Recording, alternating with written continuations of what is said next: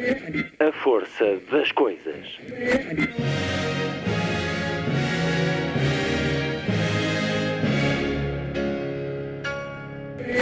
Welcome to the 109th last night of the proms.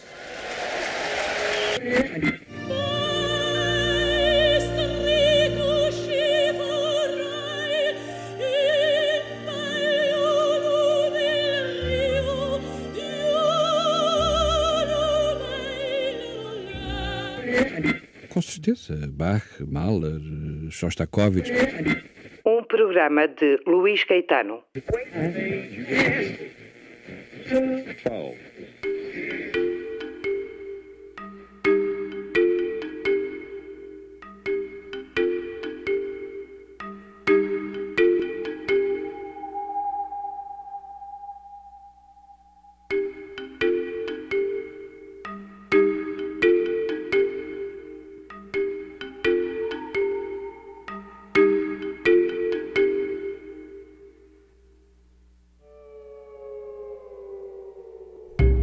várias lendas sobre a invenção do xadrez diz que um rei indiano solicitou a um sábio que concebesse um jogo capaz de simbolizar a vulnerabilidade do homem perante o destino. O xadrez, desaparecido há muitos anos dos média, das práticas sociais, escolares, dos hábitos recreativos da maioria, o xadrez conheceu em 2020 um grande crescimento no interesse pela prática deste jogo, deste desporto, algo que começou no confinamento e depois, desde o mês de outubro e de forma esmagadora, por causa de uma série televisiva de grande qualidade, Gambito de Dama, que foi vista já em todo o mundo por mais de 70 milhões de pessoas. Ora, há menos de um ano, chegou às livrarias o grande livro do xadrez, um manual e uma história. Autoria de Álvaro Pereira, a edição Book Builders. Álvaro Pereira, que, enquanto romancista que assina Álvaro Faria, foi meu convidado em 2018, um ator conhecido do grande público, que é grande mestre internacional de xadrez e com quem regresso hoje à conversa sobre este livro, que é para quem quer começar e para quem já sabe bastante, sobre esta série que tantos têm encantado sobre o maravilhoso e surpreendente mundo do xadrez. Na segunda hora, a memória e a homenagem a Henrique Segurado. Uma vida feita no papel, o que recebeu a sua voz poética, voluntariamente discreta, como escreveu David Marão Ferreira, mas também o papel dos jornais que dirigiu, o Século, o Jornal, e o dos muitos livros a que também deu vida como livreiro, fundador das Livrarias Castilho. Henrique Segurado deixou-nos esta quarta-feira, aos 90 anos. Um homem que se deslumbrava com a vida, com a poesia, nunca deixou de olhar a sociedade portuguesa com sentido crítico, mas sempre a ela dedicado e nunca deixou de eleger o amor como rumo e destino de tantas palavras. Henrique Segurado, para recordar na emissão de hoje, na conversa que com ele tive quando a edição em 2011 do livro Almoquerer das Palavras. A terminar, Lilliput, o pequeno grande mundo dos livros para os mais novos, aqui percorrido semanalmente por Sandy Gageiro. Sábado, 9 de janeiro. Muito boa tarde. Esta é a força das coisas.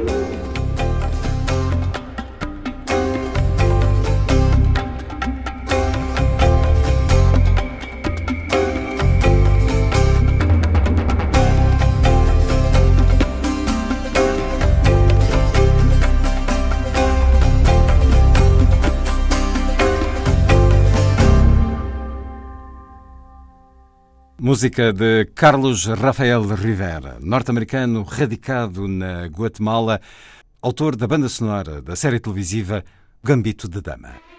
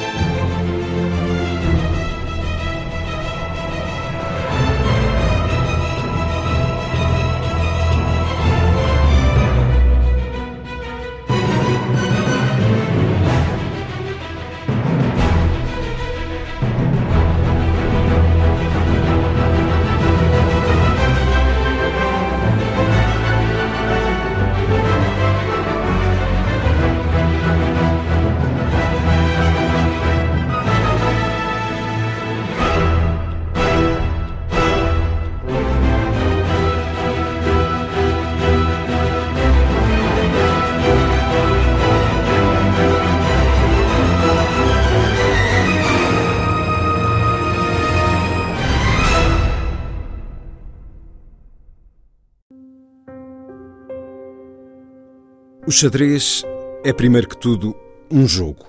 Um jogo mental, com uma aura de mistério.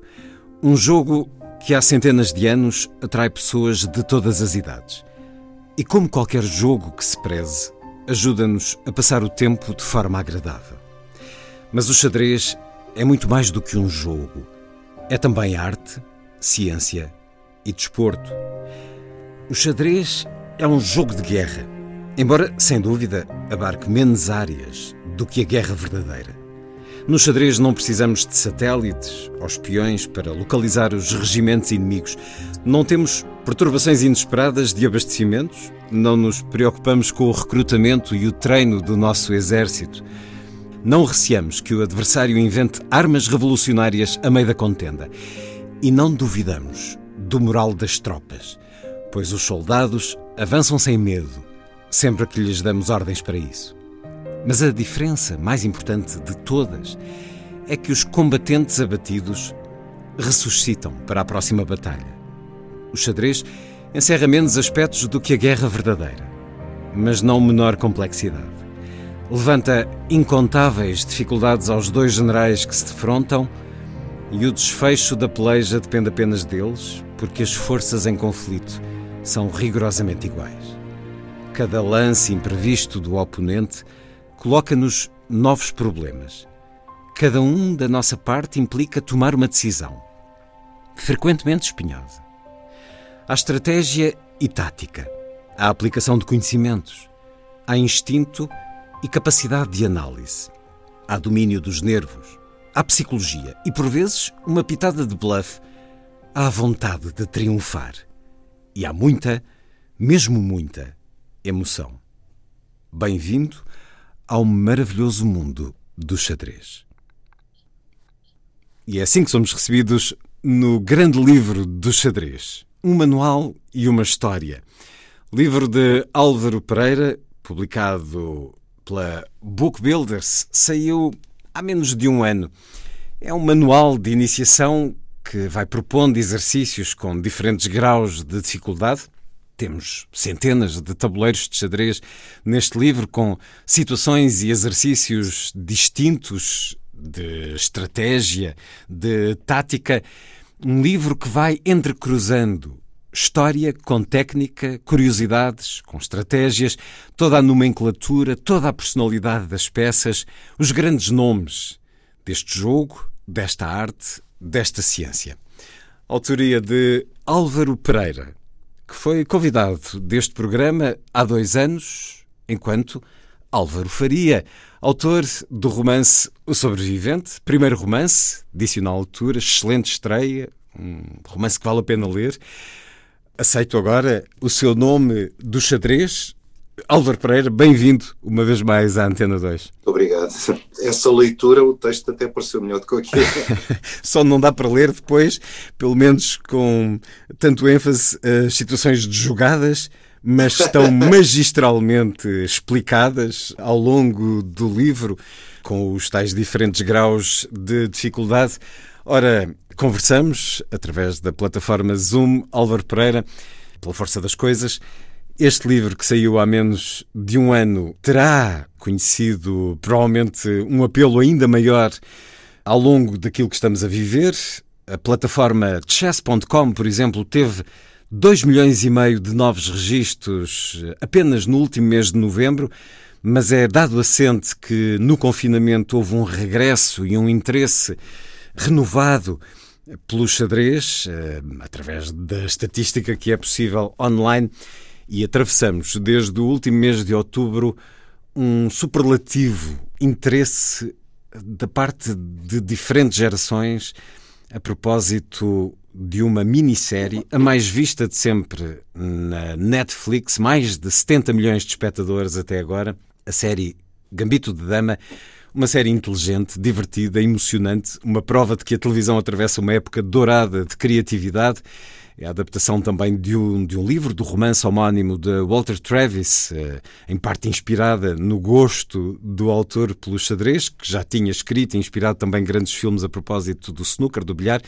Mas parte, inspirado também o livro pelo percurso do norte-americano Bobby Fischer e, claro, com muito de ficção nessa personagem fascinante de Beth Harmon, desempenhada de forma magistral por Anya Taylor-Joy. Já vamos falar da série, porque sei que já viu. E, e já agora, se me permite, só uma, uma, ela faz maravilhosamente, mas todos. É uma, é uma série que tem um nível de interpretação mesmo nos papéis pequeninos. É uma, estamos, somos os dois, portanto, fãs desta série, Gambito de Dama, e não estamos sozinhos em Portugal e no mundo. Essa série trouxe o xadrez. Eh, é uma série que tem a emoção, que tem a ação e que nos comove, nos emociona, nos empolga através do jogo de xadrez, nada que para si seja desconhecido, Álvaro Pereira, mas para a maior parte das pessoas desconhecendo o próprio jogo, é um notável convite. Mas já lá vamos. Para já, converso com eh, não só um ator conhecido do grande público, através do percurso no teatro, na televisão, no cinema, mas converso também com um grande mestre internacional de xadrez, com percurso vário e outros livros publicados sobre a modalidade. Este é um livro que apela convida o grande público, mas também aqueles que já são eh, iniciados e que já têm um bom conhecimento do xadrez. Um jogo que volta a estar então na Berlinda, nesta era de jogos eletrónicos e de, de estratégia digital. Este é um jogo de tabuleiro, um jogo com centenas, se não mais de mil anos de história, eh, se olharmos o antecedente, também já lá iremos. Fale-nos, a partir daquilo que conhece Álvaro Pereira, como é que observa a evolução do jogo de xadrez ao longo das últimas décadas, no gosto e no conhecimento da sociedade, no mundo e em Portugal. É mais provável encontrarmos alguém que não saiba jogar xadrez ou que o conheça? Bem, acho que ainda é mais provável encontrar alguém que não saiba jogar xadrez, mas isso também depende um bocado de, de, de, dos sítios. Por exemplo, uma coisa extraordinária na, no Gambit Dama, no, no, no último episódio, que aliás acho que aquilo fecha maravilhosamente, Sim. é a paixão dos russos Sim, eh, no parque. xadrez. Se formos à Rússia, provavelmente, eu nunca lá fui, diria que não, que a maior parte das pessoas sabe jogar sabe. xadrez. Mas, Especialmente as gerações mais velhas, porque nessa cena final é um parque, é, como, como nós vemos os nossos os nossos velhos a jogar às cartas no nosso país. Na Rússia, o mais provável, segundo enfim, a série e esse momento passa-se no início dos anos 70, mas eu julgo que mesmo Exato. agora, e, e passa-se maioritariamente com idosos, para quem Sim, preferir. Mas há, mas há um gosto por Mas há um gosto generalizado. Posso contar passa... uma história? Sim, eu adoro claro. contar histórias. Aqui há muitos anos eu estava a gravar uma novela, As Origens, e, e lembro-me que foi num, num, dia, isto já foi há muitos uma anos. Uma das mesmo, primeiras novelas portuguesas. União Soviética. E houve um jogo de futebol entre a União Soviética e Portugal, e que eu não estava em estúdio a gravar naquele momento, fomos íamos juntando no bar para ver esse jogo. Uh, Portugal, salvo levou uma cabazada. Uh, não correu particularmente bem. Mas uh, o, o, que tem a ver com a história é o seguinte: de vez em quando apareciam os caracteres em cirílico inseridos no, no ecrã. eu não sei falar russo, mas sei fazer a transliteração. Ou seja, se eu vir caracteres cirílicos, sei, sei dizer a que é que correspondem caracteres latinos. E o que, o que eles estavam a meter de vez em quando é porque na altura estava em simultâneo, eh, era um dia de campeonato da União Soviética em xadrez. E, e sempre que acabava uma partida, o que eles punham lá era o jogador tal ganhou ao jogador tal ou empatou com o. O que é uma coisa extraordinária durante um jogo de futebol e mostra a paixão que havia na União Soviética pelo xadrez. Eh, cá seria imagina, inimaginável estar a dar um, um jogo de futebol e, e, e, passar os resultados do, do, de qualquer outra modalidade sequer, né? já nem falta xadrez. Uh, e isto mostra realmente a paixão que, que há naquele país ou na, naqueles países uh, que constituíam a União Soviética por xadrez. É Isso... um jogo lá com uma tradição imensa. A generalidade das pessoas hoje em Portugal não sabe jogar xadrez. É um jogo que foi perdendo o hábito, inclusive nas coletividades. É muito mais habitual ver o jogo de damas ou de cartas do que propriamente um jogo de xadrez montado. Nas escolas também não tenho ideia Sim. que isso aconteça. E o xadrez não é notícia. Isso que nos está a contar e que, nomeadamente na série Gambito de Dama, me fascinou ver um relato radiofónico de partidas de xadrez é, é, é, é, um desafio. É necessário conhecimento, claro, do jogo, é necessário que haja público para isso. Eles faziam relatos radiofónicos A verdade é que o xadrez não é notícia.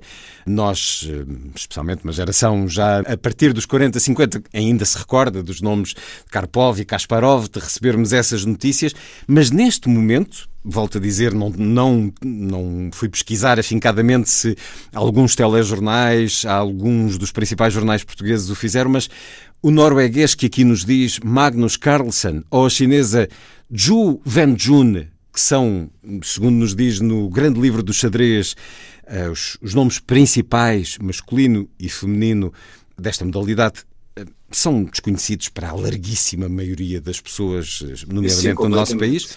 Os jornais, os telejornais, na imprensa generalista não nos falam deles, mas durante anos, antes da internet, algumas notícias regulares, nomeadamente essa competitividade de Karpov e Kasparov, ainda nos recordamos, a maior parte de nós, de quando Kasparov defrontou o computador Deep Blue da IBM em, em, três, em três momentos distintos.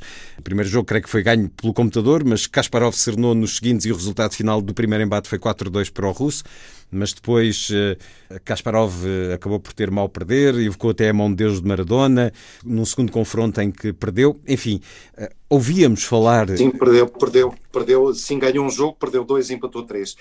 Ah, curiosamente, ele, ele veio diretamente, creio que diretamente de Nova Iorque, quando foi jogado o Matos, para Portugal. Ele esteve cá nessa altura.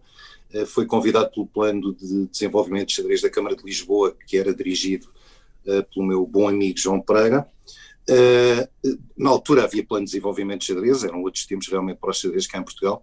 Havia, e não só em Lisboa, havia, havia xadrez em, em muitas outras câmaras, uh, Loures, uh, enfim, várias. Uh, isto só para dizer, ele veio direto e eu lembro-me, porque fui convidado para fazer a, a tradução da conferência de imprensa e ele espumava porque os jornalistas só lhe faziam perguntas sobre esse match que ele tinha perdido com o computador. E ele estava full. Pois, porque como... ele, é, ele, é, ele é um ele é um competidor nato e, portanto, não aceitava ter perdido com o computador. A verdade é que houve qualquer coisa na máquina, essa acusação que ele fez de, de ter Sim. havido ali uma manipulação. Uh, Sabe-se hoje que a máquina uh, fez jogadas surpreendentes e inusitadas por um defeito, mas a verdade é que as fez e, e elas revelaram-se eficazes na vitória. Ora, está-nos a remeter já para um momento histórico que, que se passou também no nosso país. A comunidade escaquística uh, no nosso país. É uma comunidade onde toda a gente se conhece. Álvaro Pereira. Estou um bocadinho afastado, mas eh, pelo menos quando eu jogava, sim, basicamente toda a gente se conhecia. Apesar de, na altura, se calhar haver mais jogadores que há hoje. Mas também, tanto quanto eu sei, as coisas também não estão assim tão más a nível federado, apesar de tudo, há bastantes clubes e bastantes jogadores e tem havido alguma evolução. Até mais, diria, uma certa recuperação porque tivemos um momento áureo realmente, que até começou ainda antes do Karpov do Kasparov, começou com o Spassky Fischer em 72, hum. que foi muito falado. Que inspira, de certa maneira, o confronto desta série. Acredito que sim, embora por acaso eu acho que a série fecha divinalmente, porque eu estava cheio de medo que Uh, e isto não tem nada a ver com razões políticas, atenção, é mesmo só porque passava a ser o chavão uh, da, daquela coisa, bandeira americana e não sei o quê, e pelo contrário vê-se é que há um amor imenso pelos xadrez, sejam soviéticos, Uma sejam empatia. americanos, o respeito com que o campeão, a maneira como a cumprimenta, etc. E acho que acaba maravilhosamente, porque uh, uh, um, o lema da, da, Federação Internacional é gens una sumus, que quer dizer somos uma família, e corresponde absolutamente à verdade. Somos mesmo uma família, independentemente das guerras frias que existiram na altura. Bem, mas estava, estava eu a dizer, mas apesar de tudo, assim, o confronto do Fischer, o Fischer finalmente conseguiu abater os, os, soviéticos, e isso foi muito comentado cá em Portugal. Eu lembro-me do João Cordeville. Eu, na altura, eu já jogava xadrez há muito pouco tempo, mas o João Cordeville ia, ia sempre à, à RTP fazer uh, o resumo do jogo do dia, e houve muitos, mas mesmo muitos jogadores alguns que depois se tornaram a nível de campeões nacionais ou, ou parecido, que começaram a jogar nessa altura por causa do entusiasmo que, que, que, que o xadrez levantou a nível internacional. Em Portugal é um jogo maioritariamente masculino ou equivalente em termos de participantes de género? Eh, não, não. É, é, é, em todo o mundo há muito mais homens a jogar xadrez do que mulheres, mas há bastantes mulheres mesmo assim a jogar. E, eh, e como é que isso. Qual seja a, a, a percentagem? Como é que isso, como é que isso fala-nos, eh, escreve-nos sobre isso neste livro, o grande livro do xadrez, de Álvaro Pereira, mas pergunto-lhe agora, na nossa conversa, Porquê é que há campeonatos masculinos e campeonatos femininos se estamos a falar de um jogo intelectual? Não estamos a falar de algo Sim, é que implique uma diferença física. Pergunta. Sim. Bom, eu, eu, na realidade, eu não sei se há, a única modalidade que eu me lembro de, não estou a dizer que não haja mais, que eu me lembro em que há uh, uma equiparação total de homens e mulheres, isto é, que não há provas tanto quanto eu sei femininas, é o hipismo.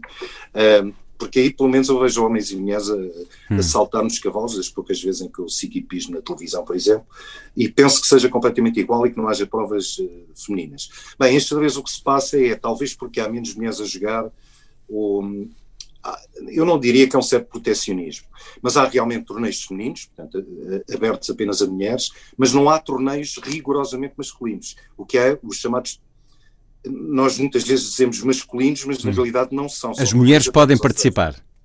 As mulheres podem participar portanto, nas provas masculinas. Que é o que vemos na série. Portanto, é possível. Que é o que vemos na série. Exatamente. É possível uh, um, dois campeões, um ser homem e outro ser mulher, e defrontarem-se num, num campeonato do mundo.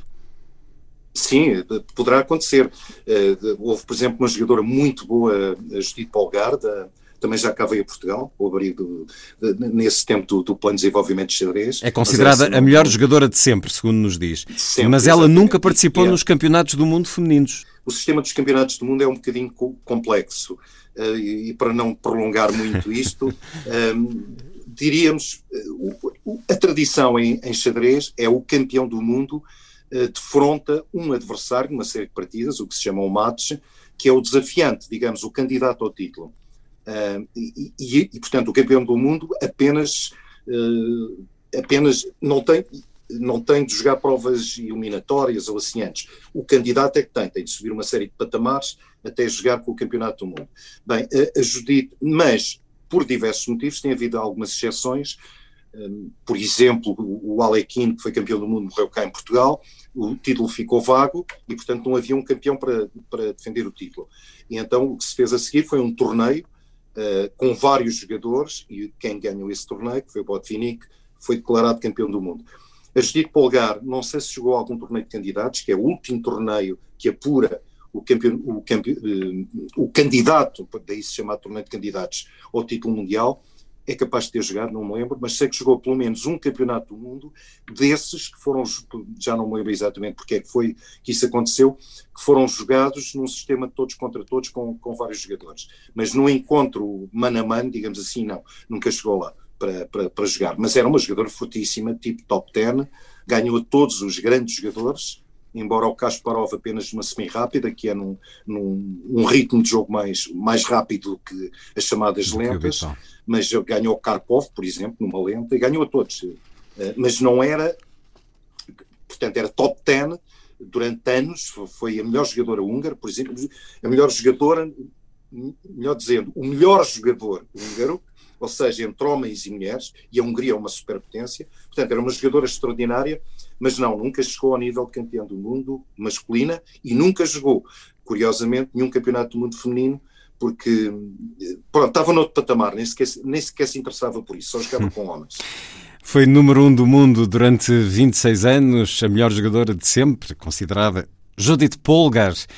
É um dos nomes que vamos reconhecendo ou conhecendo neste O Grande Livro do Xadrez de Álvaro Pereira além de muitos outros, por exemplo, do cubano Capablanca, do francês Alekhine, que acabou de referir e que morreu no Estoril, do russo Boris Spassky, o americano Bobby Fischer, esse duo que tantas vezes associamos, Karpov-Kasparov, nomes que nos remetem para décadas atrás, porque, como disse há pouco, os melhores da atualidade não são referidos, pelo menos na generalidade dos média portugueses, não, não os conhecemos, não os identificamos sequer, mas sabe-se lá o que aí vem, porque o xadrez conhece de facto um renovado interesse. Será difícil aferir o que esta série vai representar neste tempo que ainda estamos a viver. É uma série que ainda vai continuar a conquistar espectadores. É muito provável que dupliquem os 70 milhões que já a viram. E quem não sabe xadrez, a série é de tal forma convincente que é provável que procure uh, aprender E na aprendizagem há um livro no mercado, eh, outros certamente, mas converso com Álvaro Pereira, autor do grande livro do xadrez, Um Manual e uma História. E eh, é autor de outros livros do xadrez, não tão eh, generalistas, talvez, em termos de manual e de história, mas, eh, como aliás a própria série nos refere, há muitos livros sobre xadrez. Creio que até li ou, ou disse na série que é o desporto sobre o qual mais livros se escreveram. Porquê? Por uma série de razões. Para já, porque o xadrez tem esta coisa maravilhosa que é nós podemos reproduzir uh, jogos que foram feitos uh, em qualquer altura, hum. em qualquer lugar. Porque as jogadas podem ser escritas e, portanto, podemos reproduzi-las. É como uma gravação. É como se, é como, como se gravássemos um concerto. É, é, um bocado como se gravássemos, exatamente. E podemos parar e pensar, e o que é que eu jogava nesta posição? Ah, se calhar jogava aquela. Deixa cá ver porque é que ele não jogou. Hum. Sei lá, esse tipo de coisas. E depois podem, pode-se inserir comentários a explicar como é que foram esses jogos. Uh, há livros sobre aberturas, que é a primeira fase por falar nisso, Gambito também é o nome de uma abertura, ou talvez mais corretamente um grupo de aberturas. Uh, Gambito é uma, é uma palavra italiana, há muitos termos em xadrez que vêm do italiano, eh, onde o xadrez esteve muito em voga, sobretudo no Renascimento. Gambito, pronto, é um, é um sacrifício de peão na abertura, basicamente é, é, é o que significa. Gambito quer dizer em italiano perninha ou, por extensão, rasteira. Portanto, é como se fosse um truquezinho que se faz de oferecer um peão na abertura. E há muitos livros sobre, sobre aberturas, por exemplo, aquela primeira fase que é possível sistematizar uh, das primeiras jogadas, mas também sobre finais, que é quando já há muito poucas peças e pode-se aprender imenso. E, portanto, é uma, é uma modalidade em que os livros são apelativos. Uh, livros mesmo técnicos, puramente técnicos, já nem falo de livros sobre história de xadrez ou assim, nem sequer há assim tantos, uh, são sobretudo li livros técnicos e onde os jogadores aprendem imenso. Como acontece com a personagem da série, uma personagem com características muito especiais e uma vida difícil, uma órfã que num orfanato aprende vendo e depois através dos livros com essas tais aberturas e mesmo os não conhecedores ficam já familiarizados com os termos, para além daquele que dá título à série, mas também com a abertura siciliana e com uma série de outras Sim. coisas. Mas diga-me, Álvaro Pereira, se as aberturas e os movimentos estão já tão teorizados, isso não formata as respostas no xadrez? Sim, até certo ponto. Sim, sim, absolutamente. Essa pergunta é, é, é mesmo, vai mesmo direto ao, ao, à questão. Uh, sim, uh, só que, na realidade, o, o, que acontece com o estudo de, de, de, das aberturas é que os jogadores Bem, há para já muita coisa. O xadrez é um mundo imenso e, portanto, eu posso aprender uma abertura que nunca joguei, o adversário que vai jogar comigo não está à espera daquilo que eu nunca joguei, uma coisa que se joga pouco e apanho desprevenido. Pode não ser a melhor abertura do mundo, mas eu conheço e ele não. Portanto, logo aí há, há uma vantagem eh, de surpreender o adversário. Mas mesmo nas aberturas mais estudadas, é sempre possível inventar, digamos assim, um novo lance que tenha interesse e também colocar problemas ou adversário que nunca viu aquele lance e vai ter de pensar em cima do tabuleiro qual é a melhor resposta. E mais uma vez, pode não ser o melhor lance aquele que eu faço, uh, mas não é mau uh, e, e, e, vai colocar problemas que o meu adversário vai, vai, vai ter de resolver uh, sem ser em casa a estudar. Vai ter de ser ali em cima do tabuleiro. É Basicamente, uma... isto, daí, daí os a grandes ciência. jogadores fartam-se de criar novos lances em posições conhecidas. Por isso é difícil essa formatação, porque a criatividade, a imaginação e uh, há muitos prodígios no xadrez. Esta personagem é de facto inspirada em muitos outros nomes ao longo do, das últimas décadas, nomeadamente uh, que se revelaram desde muito cedo, muitas vezes crianças prodígio uh, ou adolescentes com uma tremenda capacidade, desde logo, de vencer veteranos. Falamos de xadrez. A propósito do grande livro do xadrez, um manual e uma história de Álvaro Pereira, a edição Book Builders, um jogo que teve antecedentes, o Chaturanga, que foi da Índia para a Pérsia há 1500 anos, e falando de livros e desses milhares de livros que estão hoje disponíveis uh, sobre uh, as técnicas e as táticas do xadrez, o mais antigo uh, data de 1497, ao que se sabe. O mais, o mais antigo do que há exemplares. Que há, há um livro anterior, um, não me lembro onde é que foi publicado, se foi em Inglaterra, se que, que, é dos primeiros livros impressos, mas de que não, não há hoje conhecimento de nenhum exemplar. Sabe-se que existiu, mas não há nenhum exemplar. Exatamente. Mais um pouco deste livro de Álvaro Pereira, da parte da história, que, como disse, vai entrecruzando o manual, o ensinamento, desde o muito básico, desde os nomes das peças e os movimentos que cada uma delas pode fazer, até depois, já no final, situações bastante mais complexas. São várias as lendas sobre a invenção do xadrez, ou melhor dizendo, do seu antepassado, chatranj, para usar o nome árabe, que chegaram até nós em textos dos séculos iniciais da civilização islâmica. O rei indiano Ashran solicitou ao sábio Kaflan que concebesse um jogo capaz de simbolizar a vulnerabilidade do homem perante o destino. Assim nasceu o Nard, onde a sorte desempenha um papel preponderante. O Nard tornou-se muito popular, mas um Brahman avisou Balhait, o sucessor de Ashran, de que era contrário aos preceitos da religião. O monarca pediu-lhe então para criar um jogo que, em vez de transmitir uma perspectiva de resignação, evidenciasse valores positivos. Segundo outra versão, os persas é que tinham inventado o Nard e Balhait queria suplantá-los.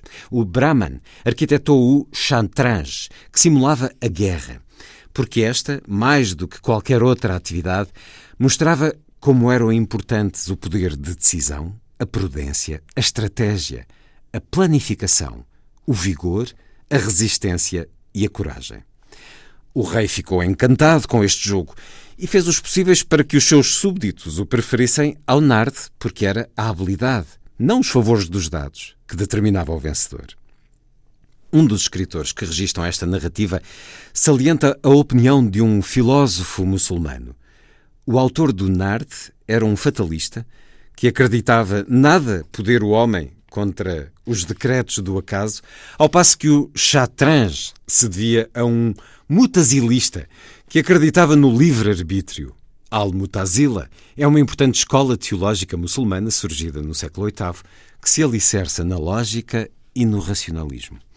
É o seu capítulo 37, este que acabei de ler, a que dá o título de O Jogo do Livre-Arbítrio, dá-nos a dimensão do que esteve nas raízes do xadrez, sendo que no certo que li inicialmente, Álvaro Pereira sublinha muito a questão da guerra, da analogia com a guerra, da competição necessária. Ora, estamos aqui em senso comum, a olhar para um, um, jogo tremendamente intelectual, pacífico, a exigir alguma paz interior para a perfeita concentração, mas é importante olhar o adversário de facto como inimigo, sentir que há ali um jogo de vida ou de morte, Álvaro Pereira? Depende, os grandes jogadores, eu por exemplo, eu sempre fui muito pacifista mesmo nos gajos xadrez, não, não, não, não, era um, mas considero que era um dos meus defeitos, era não ter essa vontade de, de ganhar. Mas o instinto grandes, matador, é isso? Os Fischer, exatamente, eu não tinha, e isso era, era absolutamente um defeito, porque os grandes jogadores têm esse instinto, que aliás é muito bem relatado, voltando à, ao Gambit Dama, à série, é muito bem relatado ali, há, tem de haver aquele killer instinct mesmo para.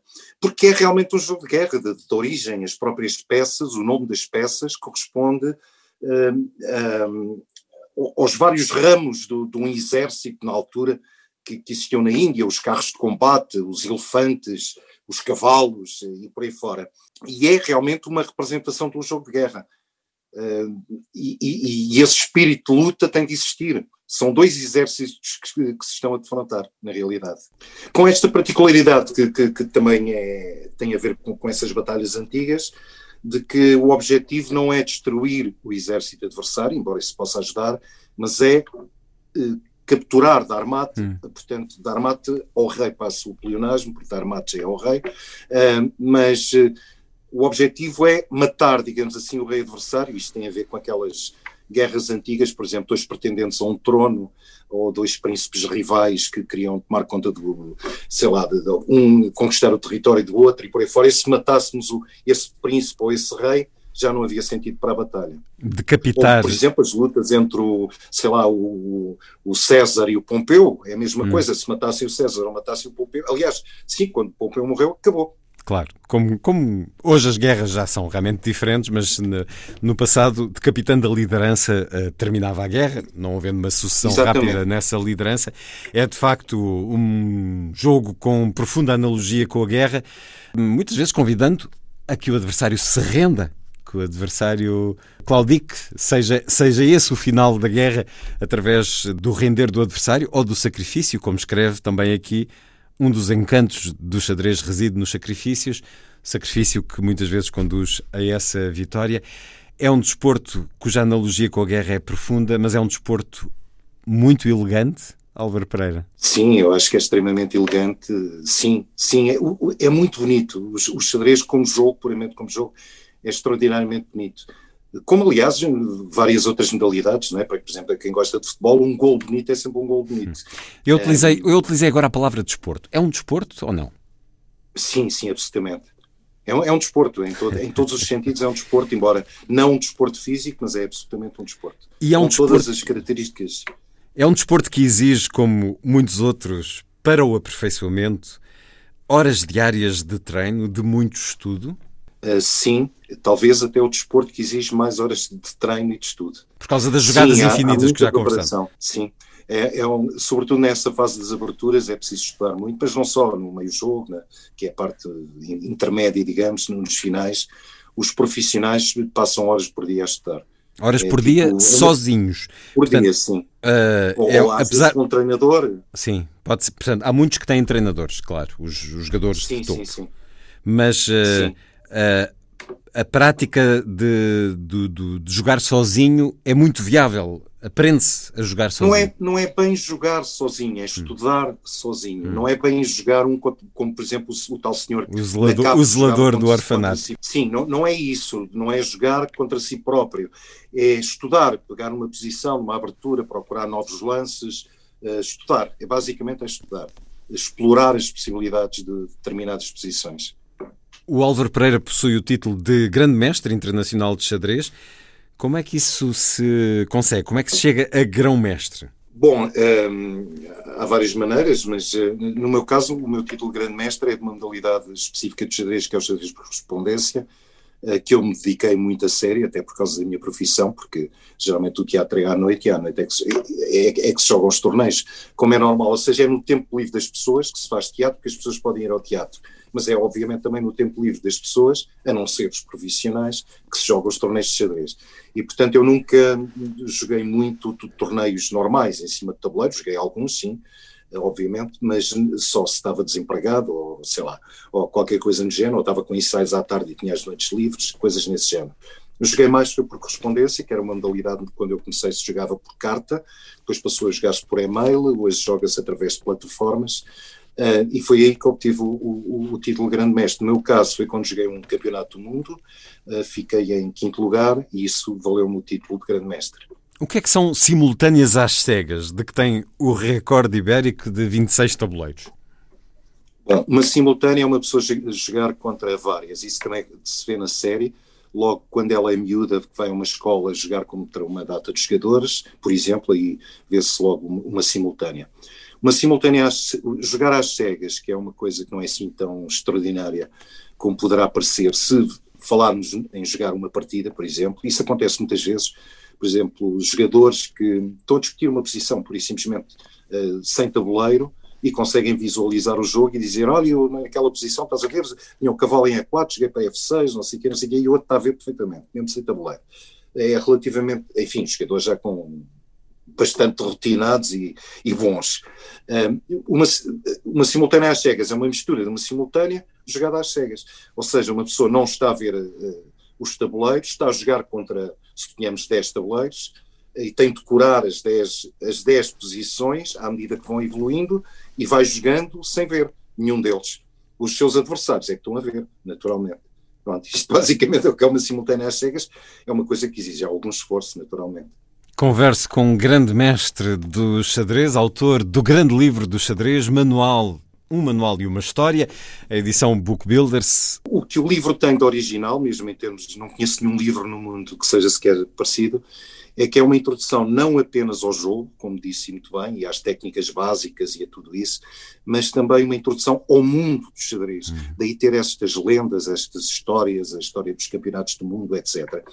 Portanto, o que eu tento é que o, o, o, leitor não, não apenas aprenda a jogar xadrez, ou se já sabe jogar xadrez, tem muitas outras coisas para aprender, nomeadamente do ponto de vista da tática, que é os truques, um, isto é quase um manual de tática também, mas que tenha também uma introdução ao mundo do xadrez, como é que é este mundo maravilhoso que, que, tudo do xadrez, com estas lendas antiquíssimas, etc. Um convite para a iniciação a este jogo que em 2020 ano terrível. Conhecerá provavelmente, enfim, é já facto, eh, um, um acréscimo de interesse e de eh, praticantes por todo o mundo. No seu caso, como é que foi o primeiro contacto com o xadrez, Álvaro Pereira? Eu, eu comecei muito novo, eh, mas o meu pai ensinou-me a jogar e jogámos meia dúzia de jogos, sabia minimamente as regras. Penso que meu pai nem sequer conhecia as regras todas, como o rock, por exemplo, que é uma jogada. Não me lembro, sinceramente não me lembro. Mas joguei pouquíssimas vezes. Mas depois comecei a jogar mais a sério, porque eu estava num colégio onde no intervalo uh, se jogava futebol, eu não tinha muito jeito, portanto raramente era escolhido para as equipas, e ficava lá num canto qualquer a ler, que eu também gosto imenso de ler, e portanto ia à biblioteca e devorava livros atrás de livros, até que um dia, numa revista, o Joaquim Durão, que foi um mestre, infelizmente já desaparecido, que foi campeão nacional, salvo três vezes, e que foi o grande expoente dessa época cá em Portugal, eh, ele, numa revista, publicou eh, as regras do xadrez e também um tabuleiro de papel, foi o meu primeiro tabuleiro, um tabuleiro de papel com as peças também em papel para recortar, eh, e que se jogava, eu creio que até pus as minhas peças em caricas, daquelas das, de, dos refrigerantes para ficarem mais protegidas, punha lá a, pe, a, peça, portanto era uma peça desenhada apenas, não, não era em três dimensões. E comecei a levar para o colégio, descobri que havia dois ou três rapazes lá que também gostavam de xadrez e passavam os tais intervalos grandes a seguir ao almoço já que não tinha lugar nas equipas de futebol, a jogar xadrez. Foi assim que eu comecei. Depois fui para o Benfica, eu por acaso sou sportinguista, mas um dos meus amigos uh, começou a jogar no Benfica, disse-me porquê é que não aparece e tal. Comecei a jogar no Benfica, foi o meu primeiro clube, uh, e pronto, e, e, assim comecei depois a jogar federado. Que é, aliás, um conselho que eu dou a quem começar agora a jogar, não é o período certo, obviamente, porque os clubes, penso eu, estarão fechados devido à pandemia, mas quando isto melhorar, é num clube que se aprende realmente a a jogar melhor, praticando. Claro que se pode jogar pela internet, mas não é a mesma coisa, porque se tiver, na internet jogamos com um adversário do outro lado do mundo, não conhecemos, uh, ainda por cima os principiantes eh, terão muita dificuldade no princípio, se calhar até vão desanimar, porque ainda não sabem o suficiente para, para se aguentarem, digamos assim, menos sejam realmente génios. Uh, num clube jogamos e aprendemos, e há sempre os jogadores mais experientes que dão conselhos, uh, e portanto é isso que eu aconselho a quem quiser iniciar-se é quando passar esta pandemia comecem a aparecer nos clubes. Quem quiser pode ir à, à página da, da, Federação Portuguesa de Xadrez e procurar, porque há clubes um pouco por todo o lado que têm xadrez. Um processo, então. Neste ano, o xadrez volta a estar eh, no interesse de uma grande maioria, primeiro por causa do confinamento, depois com esta série, Gambito de Dama, 70 milhões de espectadores, a minissérie mais vista de sempre na Netflix. Já aqui elogiámos bastante os desempenhos desta série, a história, a partir do livro de Walter Travis, eh, autor também do livro A Cor do Dinheiro, que deu aquele filme com Tom Cruise e uh, o Paul Não Newman. Não sabia que era dele também. É, também. E este desempenho extraordinário de Anya Taylor-Joy e a realização de Scott Frank, tendo Sim, por, tendo por conselheiro Gary Kasparov, ele continua aí Sim. para as curvas e a adaptar-se. E Já... o Padolfini, que é um, é um jogador, como jogador é muito pouco conhecido, mas que é um treinador e um bocadinho historiador de xadrez. E eu penso que se deve a esse Pandolfini, um americano, eh, eh, o rigor que há nas coisas de xadrez em pormenores como os tabuleiros que se usavam na altura, os relógios de xadrez, os livros, vê-se que há ali imenso cuidado eh, ele terá sido talvez até um consultor histórico mais importante, até digo eu, eh, não sei, mas imagino que tenha sido um consultor histórico até mais importante do que o próprio Kasparov, apesar do nome, obviamente, que o Kasparov tem e o Pandolfini não tem. Portanto, na sua opinião, em termos técnicos, a série está impecável. Tudo ali corresponde. Não, não? totalmente. Então. Não, não, não mas atenção, o, o xadrez há tem sempre, é, é, é, normal que existam sempre erros. Aqui também há alguns, e algum, bem, alguns são perfeitamente perdoáveis e têm a ver, nem posso chamar erros, direi que as coisas não correspondem exatamente à realidade, mas há um objetivo nisso, um objetivo dramático, uh, e nesse aspecto eu, eu aceito perfeitamente. Por exemplo, um, em posições críticas, a rapidez com que eles jogam é absolutamente não corresponde nada à realidade. Uma pessoa não é surpreendida e responde assim a correr, ficava ali se calhar meia hora a pensar. Mas é óbvio que numa série não podemos parar a série durante meia hora portanto, percebo perfeitamente esse tipo de, de, São opções da realização e com as quais eu nada tenho uh, contra. Uh, esse tipo de coisas, e, e isso é absolutamente, é absolutamente normal. Por exemplo, a cena final da partida final, que eles estão os dois a jogar sozinhos na sala, isso nunca seria assim, porque era um torneio de seis jogadores, todos contra todos, portanto, aquilo não é uma final. ou seja, é, ela por acaso joga com, com o grande craque russo na, na, na, última jornada, mas ao lado estariam os outros quatro jogadores a jogar entre si. Uh, mas isso tem um propósito de pô-los ali os dois em destaque e, e, pronto, são, são opções. Isto é um tipo de, de falhas. Um, ehm, mas atenção, não há assim tantas falhas como isso. Mas há algumas. Uh, por exemplo, quem tiver os olhinhos treinados para o xadrez, às vezes acontece o tabuleiro moral, aqueles tabuleiros de parede, onde eles estão a reproduzir as jogadas para as pessoas eh, que estão, por exemplo, fora do teatro onde se está a jogar, aquelas multidões, então lá na Rússia. E isto acontecia, seguiam mesmo os torneios eh, com alguém cá fora a pôr, a pôr as jogadas. E às vezes, por exemplo, a posição que está no tabuleiro é levemente diferente daquela que está na, na partida há lá um bispo que está ao lado, há pequenos erros desses. Há, há um, por exemplo, lembro-me de uma jogada que ela joga uma dama para determinada casa, está um grande plano dela a jogar com a mão, vê se ela, também acho que é no último episódio, eh, ela joga a dama para uma determinada casa e depois quando se vê o tabuleiro completo, a dama não está nessa casa, está noutra. Há sim pequenas falhas, mas nada faz particularmente parte. grave. E faz parte. É, um, é, um ator compreende bem que, que essas coisas aconteçam, esses, essas pequenas distrações. Sim. Isso acontece não é só com o xadrez, em qualquer claro. filme. Há cenas de falha de raccord. Claro. A pessoa e... que a porta abriu quando ela entra dentro de casa à esquerda e quando está do outro lado a porta abre ao contrário. De vez em quando acontece. São falhas de raccord. Ou, ou ele numa cena está com o relógio, entra dentro do carro com o relógio e depois está sem relógio ou está com um chapéu e, depois de repente está com outro chapéu. Isto acontece, é, é, é fatal como o destino em cinema ou em séries televisivas. Aqui acontece uma outra vez em xadrez, não, sou assim tantas e, e o espectador eh, não treinado nem sequer dá por nada. Está muito bem realizada a série tem esse grande mérito. Hoje as séries são todas de ação, de violência. Bom, esta é uma série que nos emociona, nos comove e nos empolga com o xadrez. Mas enfim, já, já chega de a sublinharmos.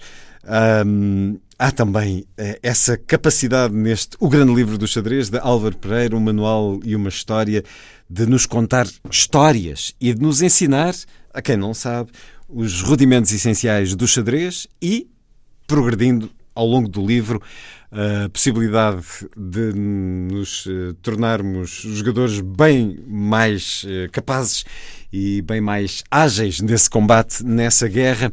Ora, falávamos da grande arte da representação uh, e converso com o ator Álvaro Faria, ficcionista também, uh, ator conhecido do grande público. Como é que tem sido a sua vida de ator neste ano de pandemia? Álvaro Faria? Uh, tem, tem, sido, tem sido má, tem sido má porque os, os teatros estão, não digo totalmente fechados, mas uh, com, pronto, muito reduzida a atividade, portanto este ano trabalhei bastante pouco, eu e a maior parte dos meus colegas, mas é, é normal, mesmo assim ainda gravei uh, várias coisas para uma novela, que foi interrompida uh, quando o confinamento, mas depois uh, foi retomada e, e acabamos. Uh, basicamente, até isso me deu alguma almofada financeira para, para aguentar claro. estes meses. E estava também com uma peça para digressão, mas da, da, qual fizemos apenas dois espetáculos por motivos óbvios.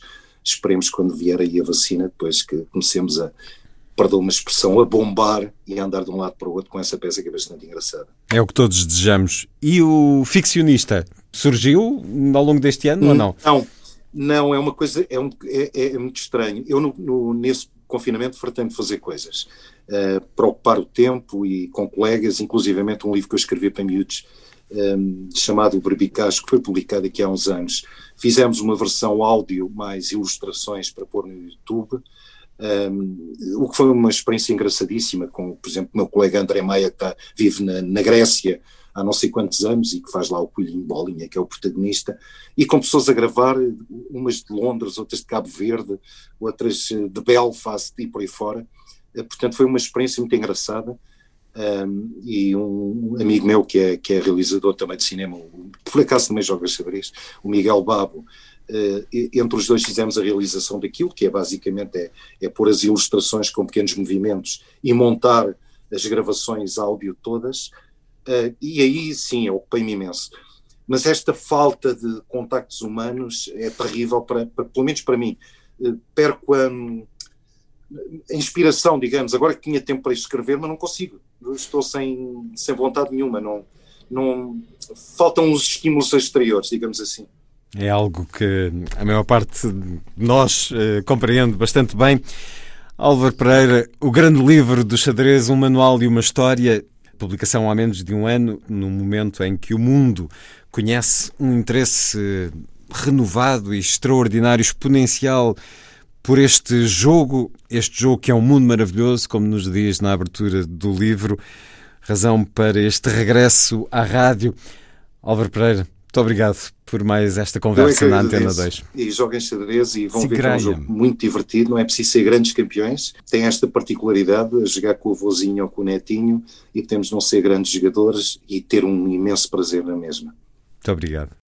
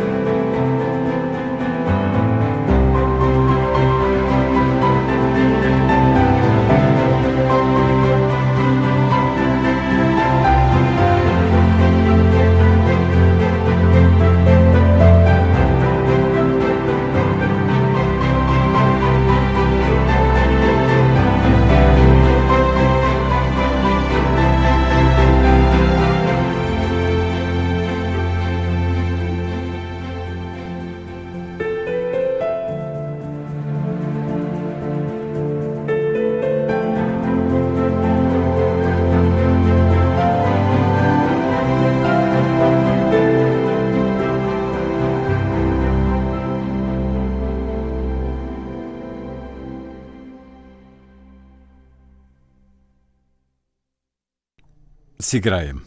Vamos jogar. A música de Carlos Rafael Rivera para a série televisiva O Gambito de Dama.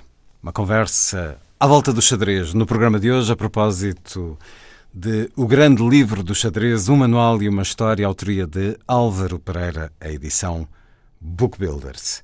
No ano em que, por mais razões, o confinamento e por boas, a qualidade desta série, o interesse pelo xadrez regressou e de que maneira? Daqui a pouco recordamos Henrique Segurado, que nos deixou na última quarta-feira uma vida marcada pela poesia, pela imprensa e pelas livrarias.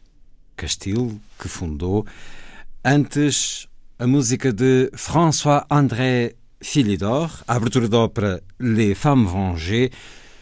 François-André Philidor, durante 20 anos, o grande compositor francês, também considerado o melhor jogador de xadrez do seu tempo.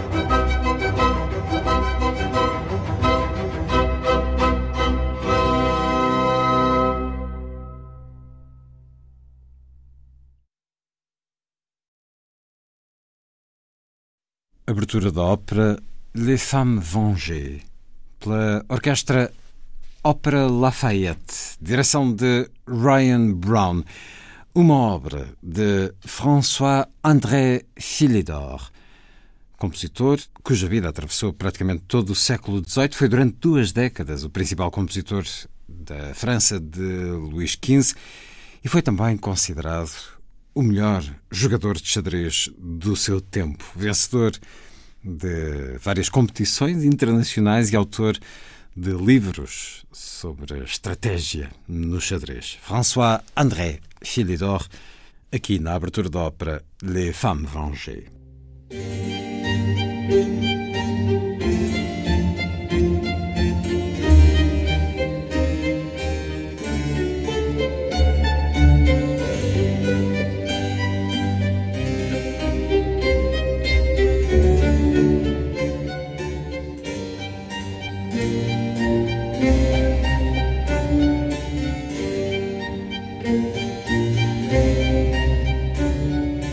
A força das coisas.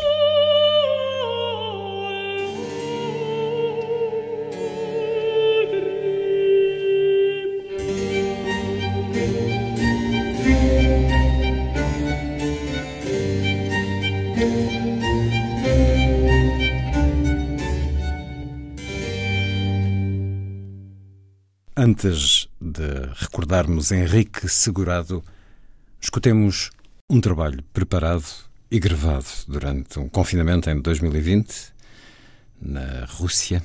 Um olhar ao terceiro ato da ópera La Traviata de Giuseppe Verdi pelo ensemble Música Eterna do greco-russo Theodor Kurentsis. Aqui com a voz da soprano Nadezhda Pavlova.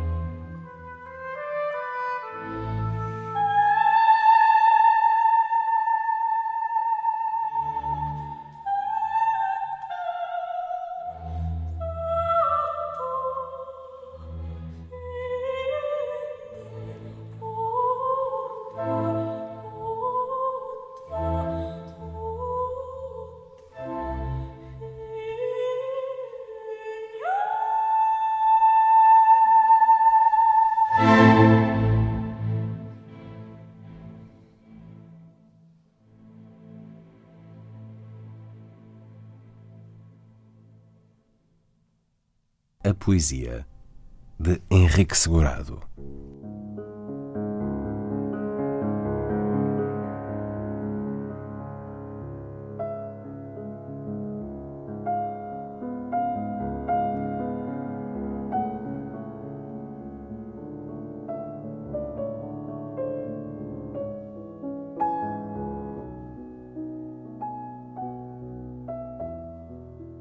Gota de água que transborda o rio no momento certo, quando a seca já fazia desesperar, vieste, companheira de todos os dias, de novo procurar-me, com naturalidade, sem termos marcado encontro, como sempre acontece. Tal nuvem que por momentos esconde o sol para alívio dos nómadas perdidos em deserto escaldante, como lenço molhado que refresca a fronte febril, como aberta em tarde de chuva que permite o atravessar de uma rua. És o milagre da paisagem, com mutações para os olhos dos sedentários. És o relógio com numeração romana no mostrador, como se o tempo tivesse parado em Roma e tudo até aqui fosse apenas previsão do futuro em antecipação científica, de banda desenhada. És o vinagre e o mel, o rochedo e a espuma, a casca e o fruto, a Bela e Caim, a paz e a guerra, o choro e o riso, o sol e a sombra, a cara e o cunho da moeda, a água e a evaporação, o nada, o átomo, o absoluto, Dom Quixote e Cid, Jó e Salomão, a casa e o relento, o gelo e o fogo, a árvore seca e a vela panda, Cristo e Barrabás, a chibata de cana e a cana de açúcar. Tu que és ainda o primeiro dia da criação e a certeza de que o último dia de todos será a véspera de qualquer coisa. Vieste de novo procurar-me, sem encontro ao local marcado, minha companheira de todos os dias. Com a naturalidade da criança vinda da escola e que abre a porta de casa sabendo que no dia seguinte será o primeiro dia de férias grandes. É assim que tens o sabor do lápis de Johann Faber número 2, ruído na ponta, e és o perfume que as laranjas da infância deixavam nos dedos, entre as marcas de tinta escolar que se tirava de um tinteiro, e as manchas brancas do áspero giz que às vezes emitia sons agudos ao riscar a ardósia da parede da aula. És talvez, sobretudo, o adiar do medo da morte. Tu que és também o sonho lunar e extra-sideral, que és o ano-luz, bissexto, para que tenhas mais demora entre nós. Tu que és o muro de pedra solta, de palavras e frases, que és sempre a próxima onda, o levantar do remo para a remada seguinte, que és a caravela de 500, ainda antes de haver mapas. Tu que és a carta celeste em folha de cartolina que se desdobra infinitamente, mas que eu agora dobro e levo debaixo do braço para a caminhada que faço contigo. Tudo o que és, afinal, tudo o que nunca me teria ocorrido se não tivesses vindo, pontual e com naturalidade, procurar-me no lugar certo e no momento exato. Tu que és o chegar da carta que traz sempre um selo desconhecido que obriga a olhá-lo primeiro, antes de lermos o remetente. Tu que vieste, como gota de água, de súbito caída de uma estalactite e que de repente tenha revelado que pode chover também debaixo da terra. A poesia de Henrique Segurado.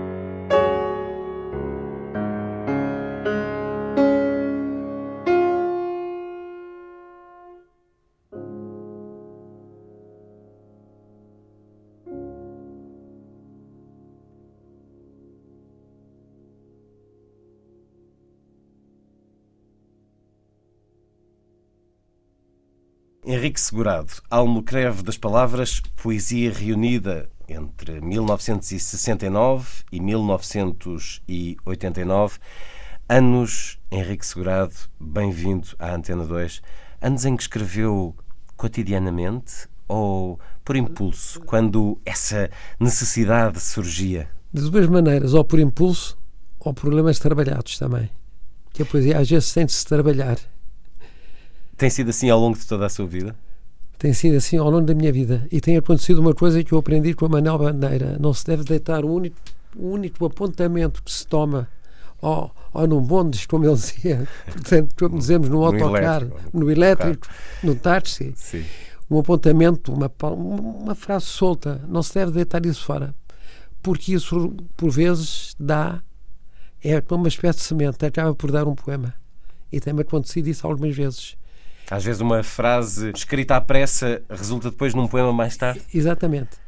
É Quer dizer que anda sempre com papéis no bolso? Sim.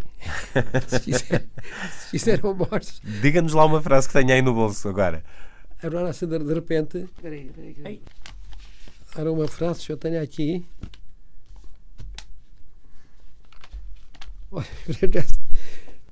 Olha, Range Sanjo. A partir daí pode. Pode Sim. resultar um poema. Pode haver sangria ou pode haver apenas ranger de dentes por não conseguir escrever. Henrique Segurado, Almocreve das Palavras, edição de autor, sob o cuidado de Joana Varela. É um belíssimo objeto e é um belíssimo livro pelo que traz da sua escrita. Henrique Segurado é um livro que o voltou a aproximar do público leitor. Os livros mudaram-lhe a vida? Mudaram-me. Também fui editor. Passei por três editoriais, uma antituíssima aos dois continentes, depois a editorial O Século. Eu tinha laços familiares com, com o Século.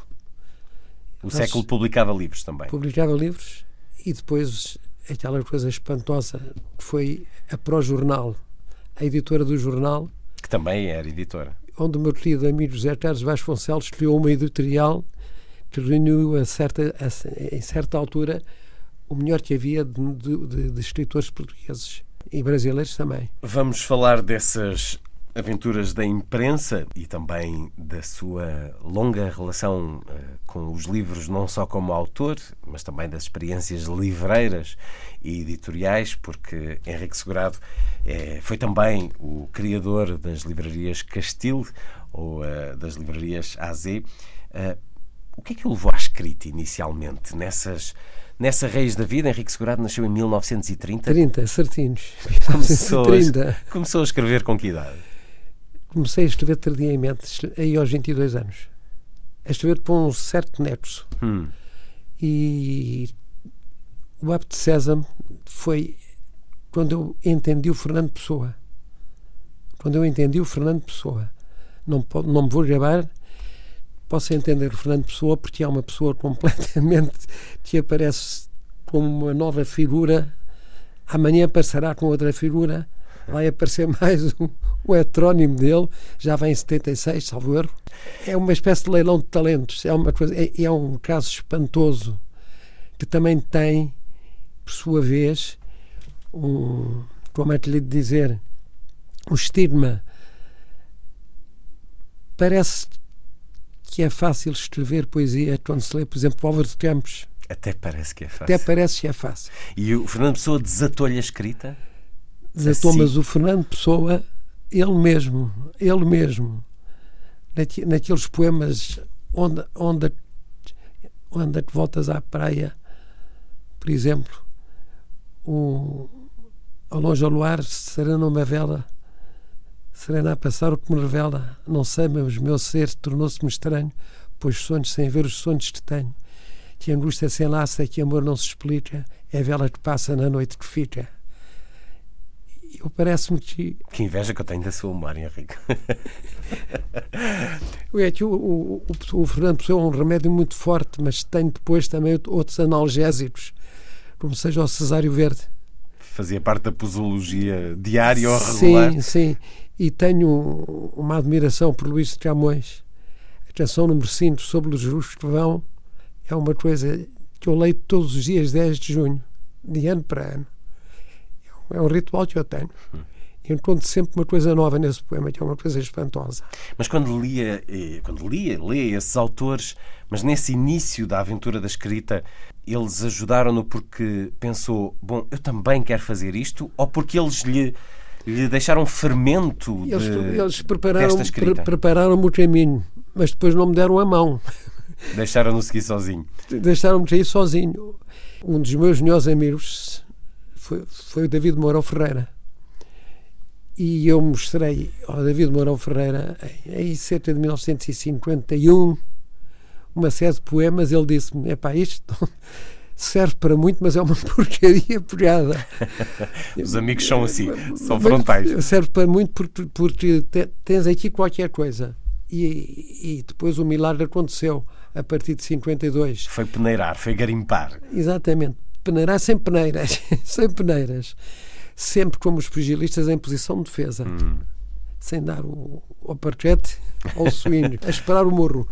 E acontece que o David Mourão Ferreira tinha razão, como tinha sempre, aliás, quase sempre, porque isto foi em 1951 a conversa e em 53 eu publicava o primeiro livro, Os Imigrantes do Céu. Foi, foi, foi a tua chancela da Tábua Redonda, grupo a que eu pertenci, um grupo e revista, não é? Eram folhas de poesia. Hum. Revista, pois. Folhas de poesia. Dirigidas pelo Por... David Mourão Ferreira e pelo António Manuel Cotiana. E pelo Luís Macedo. Hum. Aliás, o Luís Macedo tem livros normalmente com a palavra silêncio, o silêncio pressentido, se o silêncio viesse. E tenho a impressão de se fala pouco do Luís de Macedo, porque ele falava muito do silêncio e é um grande poeta também. E caiu no silêncio é, também. Leio aqui um texto do seu amigo David Mourão Ferreira que hum, abre este livro, Almocreve das Palavras de Henrique Segurada, poesia entre 69 e 89, agora editada. Um, diz ele, além do amor, que constitui um dos seus temas constantes, é sobretudo uma interpretação crítico-lírica da sociedade e da história portuguesas, o que mais a miúdo empolga havendo escrito, nos tempos do salazarismo, variadas composições que devem considerar-se como das mais nobremente marcadas por um desassombrado espírito de protesto e de resistência.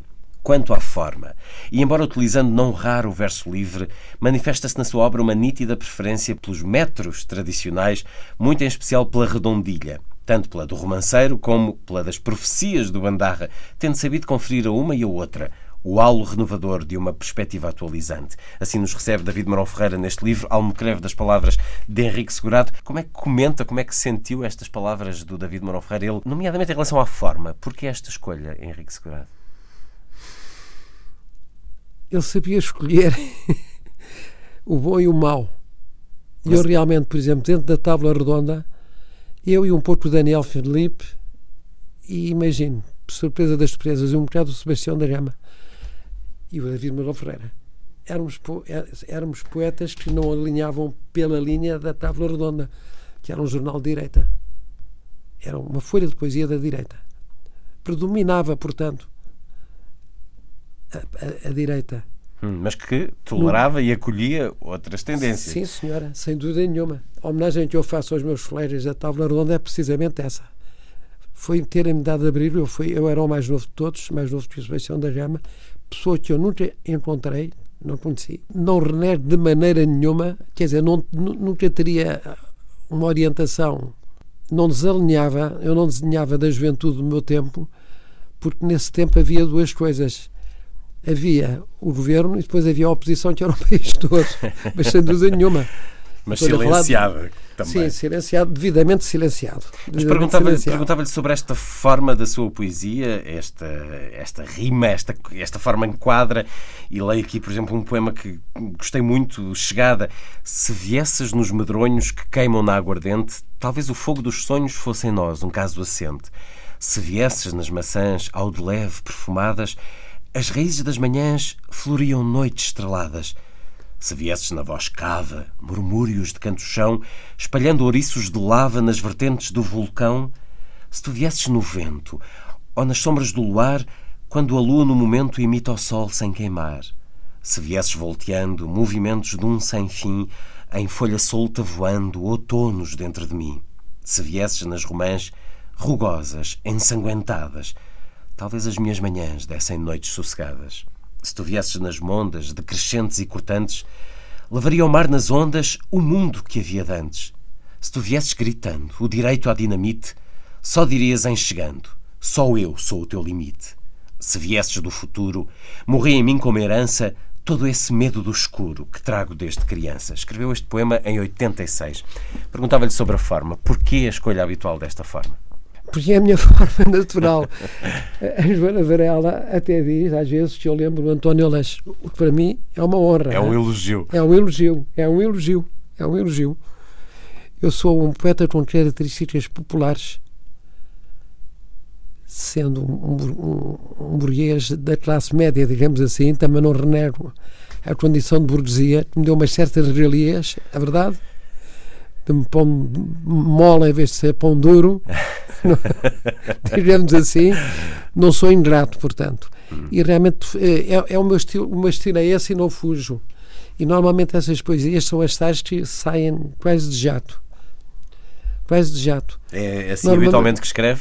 É, sem a caneta rasurar? A partir, do, a partir, sem do, o lápis, a partir dos dois versos finais. É uma coisa espantosa, mas é verdade. Começa pelos ocorre, dois versos finais? Não, ocorrem dois versos finais e depois o poema constrói-se e vou encontrar os dois versos que eu tinha pensado. Eu não estou aqui a fazer uma sessão de espiritismo, por amor de Deus, de maneira nenhuma. De maneira nenhuma. De maneira, nem de palavras cruzadas. Nessa, nessa vida burguesa, onde nasceu Sim. e cresceu, como é que foi recebida essa sua, essas suas primeiras publicações de poemas? É com surpresa e tolerância. Hum. E, e, não me lembro da voz da minha mãe dizer não te metas em política que é muito perigoso. Esses rapazes com quem mãe, andas, vê lá, vê lá. É, e o meu pai era diferente.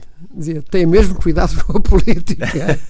tu, tu pensas que estás num jornal e tens uma responsabilidade grande, evidentemente, tens a política que quiseres, mas nunca metas a política no jornal. Isto porque o Henrique Segurado entrou na administração do, do jornal do século. Do jornal do século, uh, sim. Com 20 e poucos anos? Com 26 assim? anos. Fazia, o jornal pertencia à sua família? À minha família. Como é que era o seu cotidiano? O que é que fazia enquanto administrador de um jornal de referência como era o século? Olha, comecei por ser adjunto ao Conselho de Administração. Depois fui nomeado administrador suplente e depois, por razões muito tristes, foi a morte do meu pai, cheguei a administrador do século.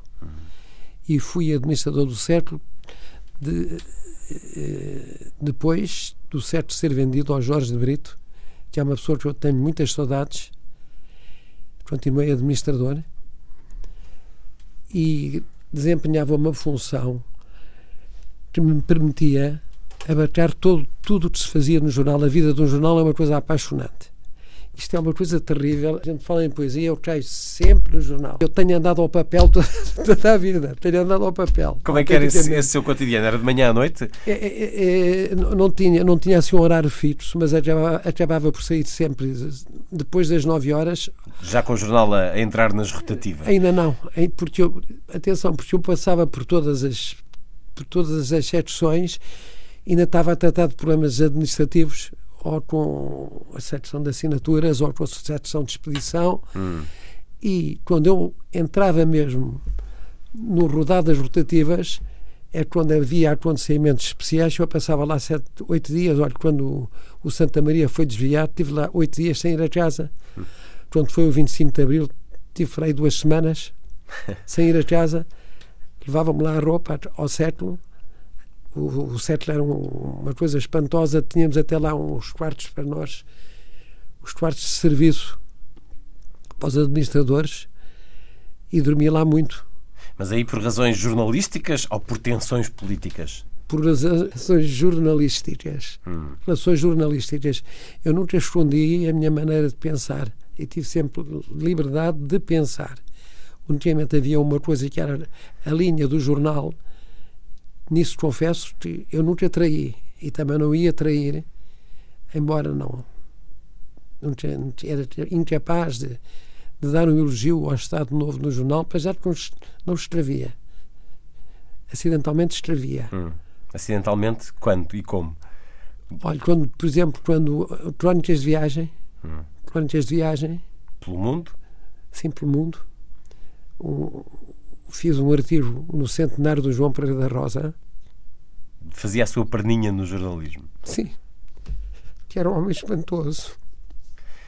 Há, pouco falávamos dessa revista Távola Redonda, depois uh, também uma outra revista, o Grau. O Grau. Eram arturianos. Uh, é, vocês. Autenticamente, andávamos à, à procura do Rei Artur. Andavam numa. À procura do Rei Artur. Numa corte de letras. A revista Grau era semelhante à, à Távola Redonda? Era muito semelhante, porque enquanto a Távola Redonda era feita em fascículos em, em, em, folhas, hum, digamos folhas assim, soltas. folhas soltas.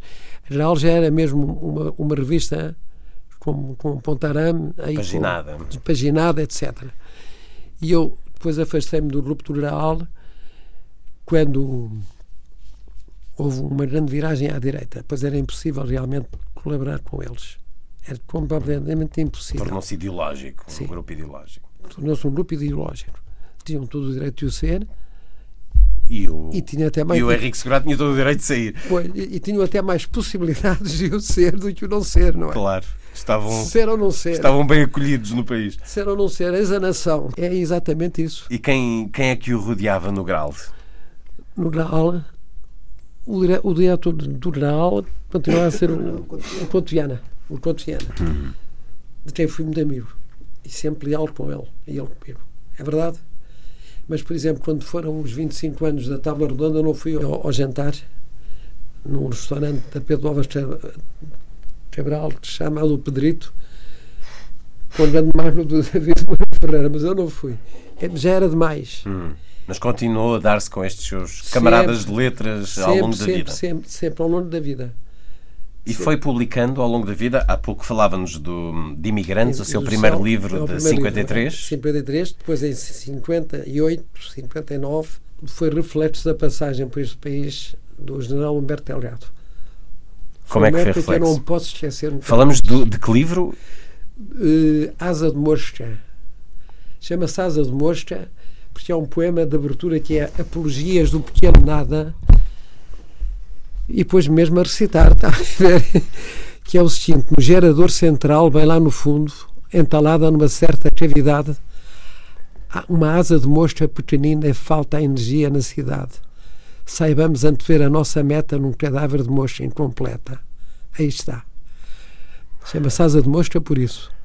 E também se chama, chamava-se asa de mosca por durante o meu serviço militar nas noites, nas noites que seguiam depois à instrução, nós reuníamos em Mafra num café que era o Federico, onde alguns cadetes jogavam ao póquer desenfreadamente. Eu habituei-me a uma palavra que era asa de mosca, que é uma sequência que vence todas, que é uma consequência, uma sequência insignificante, mas tem o privilégio de poder vencer aquelas mais reais, aquelas todas em ouro, em copas, Royal, Royal como é que disse? Royal Flush. Royal Flush, exatamente. Batias a todas. Também jogou para Já lá vai.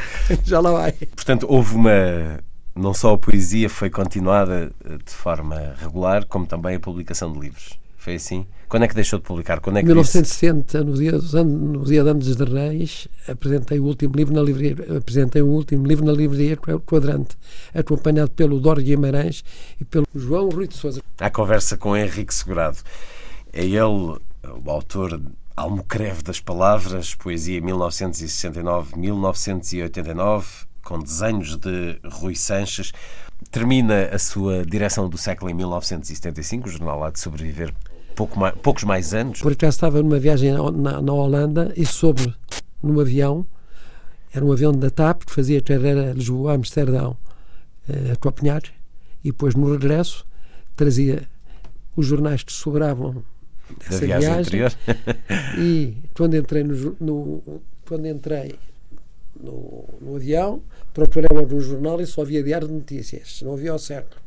Na primeira, na primeira página do Diário de Notícias vinha a notícia do saneamento da administração a que eu pertencia, que era presidida por um homem espantoso, o, o pai do Miguel Sousa Tavares. Francisco Sousa Tavares. Francisco Sousa Tavares, das pessoas mais valentes que eu conheci, com, com, com, com coragem física e mental. Um homem espantoso.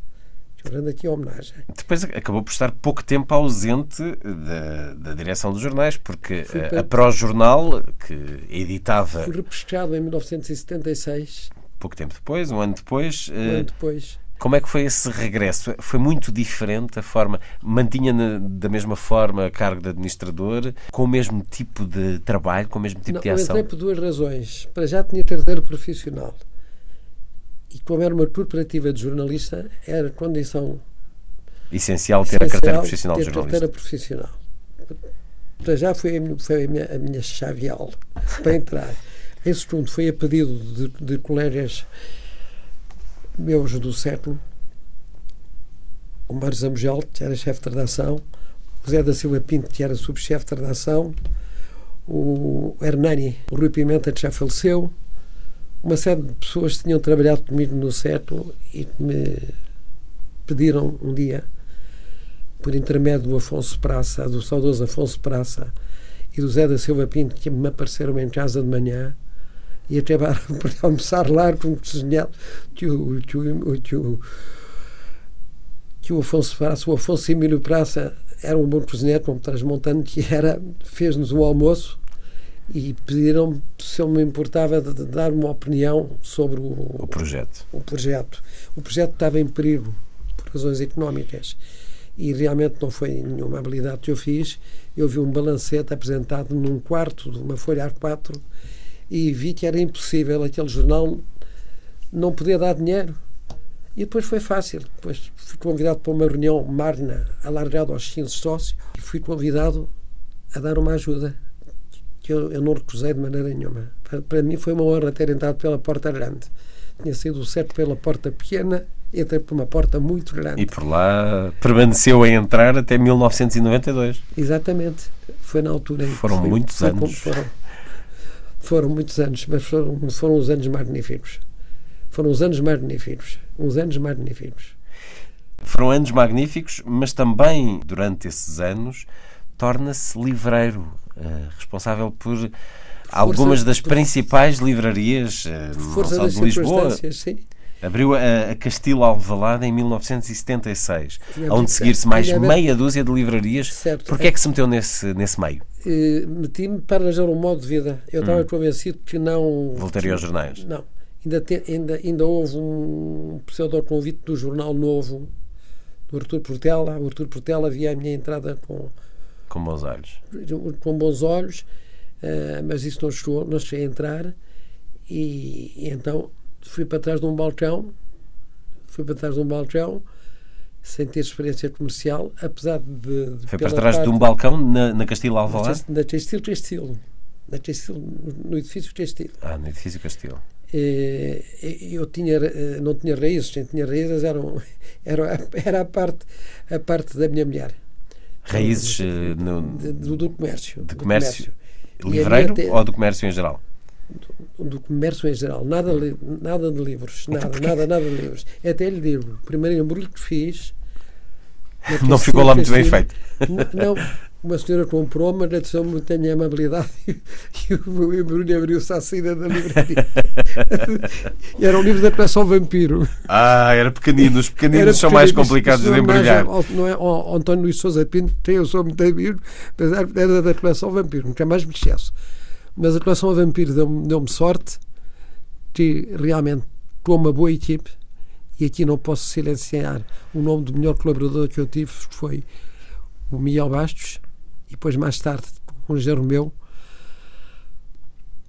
chama-se Chico, é Francisco Borges um jogador de rugby, é treinador do, do Belenenses e foi, se tornou um bom livreiro e, e, até ao fim, até, até eu deixar as livrarias me acompanhou ele seguiu a vida dele, continua nas livrarias e eu depois reformei-me entretanto um homem que passou boa parte da vida uh, atento também aos números, uh, quando se lançou na, nas livrarias, nomeadamente nas Castil, tinha noção de que era um negócio que daria lucro ou que era muito arriscado? Era um negócio para eu ter um ordenado, digamos assim, não, não, não para fazer a vida disso. Hum. Eu entrei na Castil com três sócios. Um deles era a minha mulher, comerciante já e, e mais dois rapazes. Entrou num ano em que o ramo editorial se expande muito, não é? Começam Exatamente. a seguir ao 25 de Abril, surgem editoras várias Exato, e um fluxo de Exatamente, livros exatamente. pós-revolucionários eh, Exatamente, e exatamente. ideológicos que não, não acabam mais. Pois, não acaba mais. E depois correu-me bem. E tive uma equipe muito boa. Faço aqui homenagem póstuma ao Miguel Bastos, que foi das pessoas que eu conheci que sabia mais de livros. Tinha uma queda total para os livros, para os livros, mas morreu estupidamente num acidente de automóvel. Lembramos-nos deles que frequentavam a Castelo. E, e ele também me substituiu na APEL. Na APEL, depois, eu fui nos quadros da APEL durante 20 anos, para mal dos meus pecados. Então, os últimos anos foram tormentosos. A APEL era um Foi bocadinho como a. Federação Portuguesa de Futebol na Era seis altura. estatutos, seis estatutos. seis- Aquilo era, era complicado. Seis estatutos. E Esteve sou- na APEL até que ano? Eh, tive na APEL por também, até quase, até quase ao virar do, do século. Do século calendário, não do século jornal. Jornal. Eu comprometo-me a não falar mais na imprensa, de livros só agora. Então, e, verdade. e ao balcão de ao balcão das livrarias eh, permaneceu eh, ainda há algum tempo ou quando começou eh, a questão do Não, jornal? é, é que aconteceu. Da Textil saltei para a Textil Alvalade. Hum. Tinha uma procura doida. Havia grandes, grandes livrarias que queriam aquela livraria, mas eu tive sorte e a livraria acabou por ficar para mim. Acharam piada que era um conjunto de gente nova, mais nova do que eu, mais nova do que eu, porque eu na altura já tinha quase 40 anos. Não, eu fiz 40 anos no jornal. Tinha 30 e muitos anos. E acharam piada, acreditaram em nós, isto, portanto, nos termos. A família Alves Ribeiro, quando abriu a livre- eh, o centro comercial de Alvalade, Hum. e foi realmente uma livraria espantosa.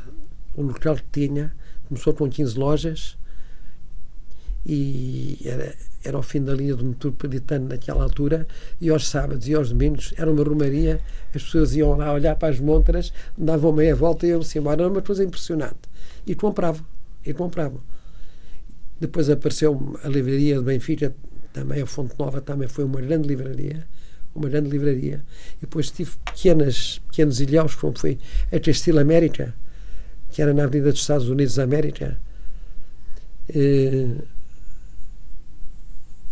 as livrarias depois com, os Valentins de Carvalho, a dos Olivais, que foi muito grande, o Bom Sucesso, que foi um mau sucesso no Porto. Elas foram, foram fechando à conta da- do próprio mercado, das, dos grandes grupos, eh, das grandes cadeias de livraria. Sim, sim, sim, sim, sim. Foi exatamente isso. E depois houve uma loucura que eu fiz. Eu assinei o contrato para entrar no Colombo no dia em que a FNAC Também assinou. Assinou ao fim de, muito, de muita discussão. Foi uma discussão que dem- demorou anos. A FNAC vem, a FNAC não vem. A gente estava convencido que a FNAC não vinha. Nós e a Bertrand, que a Bertrand também estava lá ao Claro. nosso lado. E chegaram a abrir no Colombo? Chegámos a abrir no Colombo e a fechar no Colombo também. e fechámos no Colombo, onde a gente tinha uma livraria e uma papelaria. E uma papelaria. E a fechar no Colombo. Aí começou, no, remando, o rombo começou no Colombo. Foi. Hoje, hoje eh, o negócio das livrarias é impossível de fazer, na sua opinião, fora das grandes cadeias de livrarias. Sim. Acho que sim. Eu tenho imensa admiração por livrarias que a Joana, que a Joana Varela me indicou e que eu tenho visitado.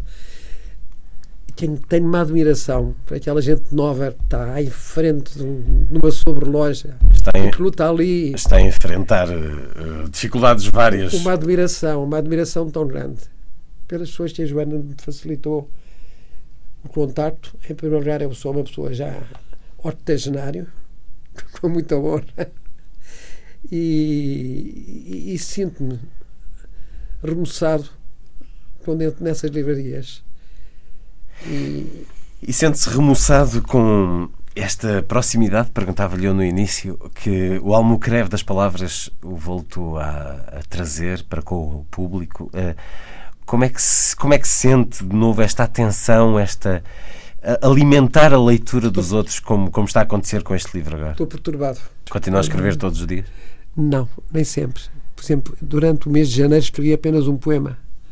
Mas houve anos que escrevi 100 poemas. 100 poemas. Henrique Segurado, é autor de Almocreve das Palavras, poesia 1969-1989, edição de autor recente.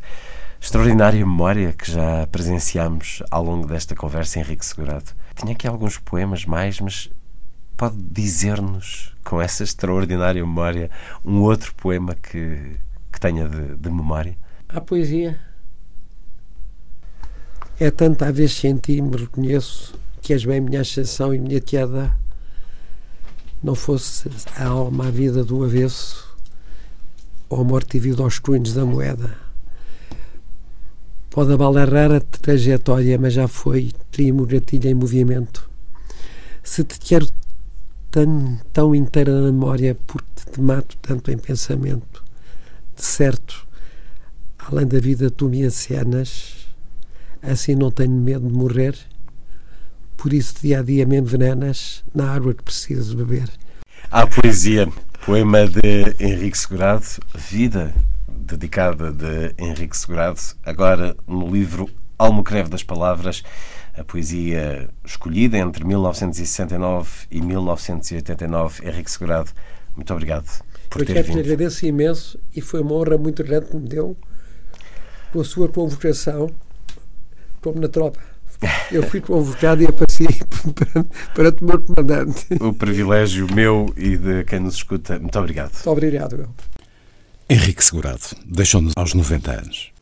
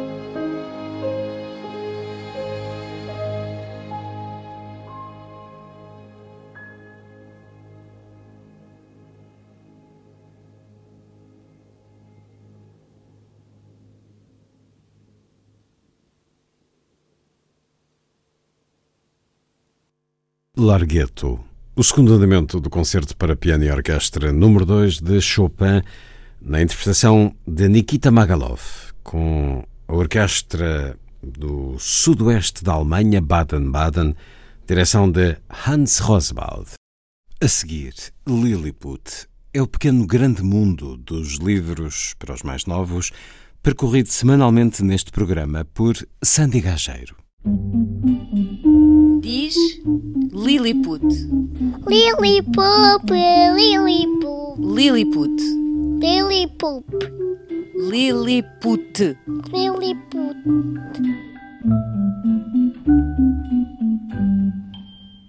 Neste primeiro Lilliput do ano, vamos ouvir a história de uma orquestra.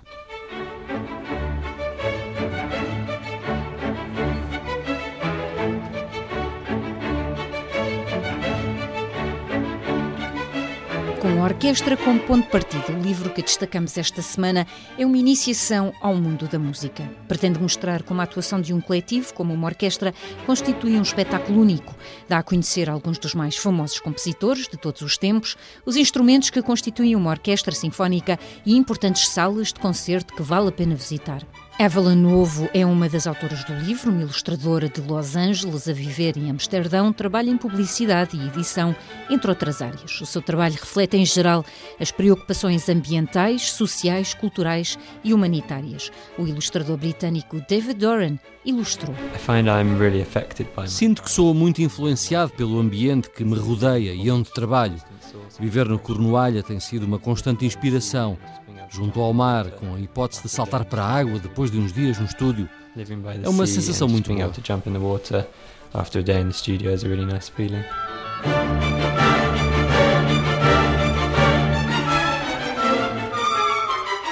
A Orquestra, um bom livro para iniciar as crianças no mundo da música, e é com música que começamos 2021 com este livro da fábula da editora 2020.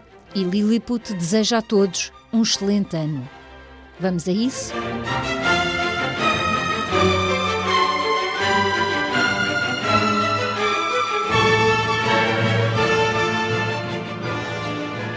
Vamos, pois. Foi a força das coisas. Assim. Obrigado por estar com a rádio. Bom dia. Bom fim de semana.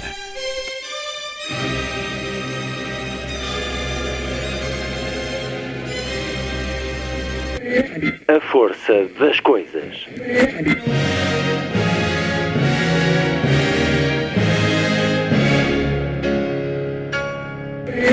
Welcome to the 109th last night of the proms.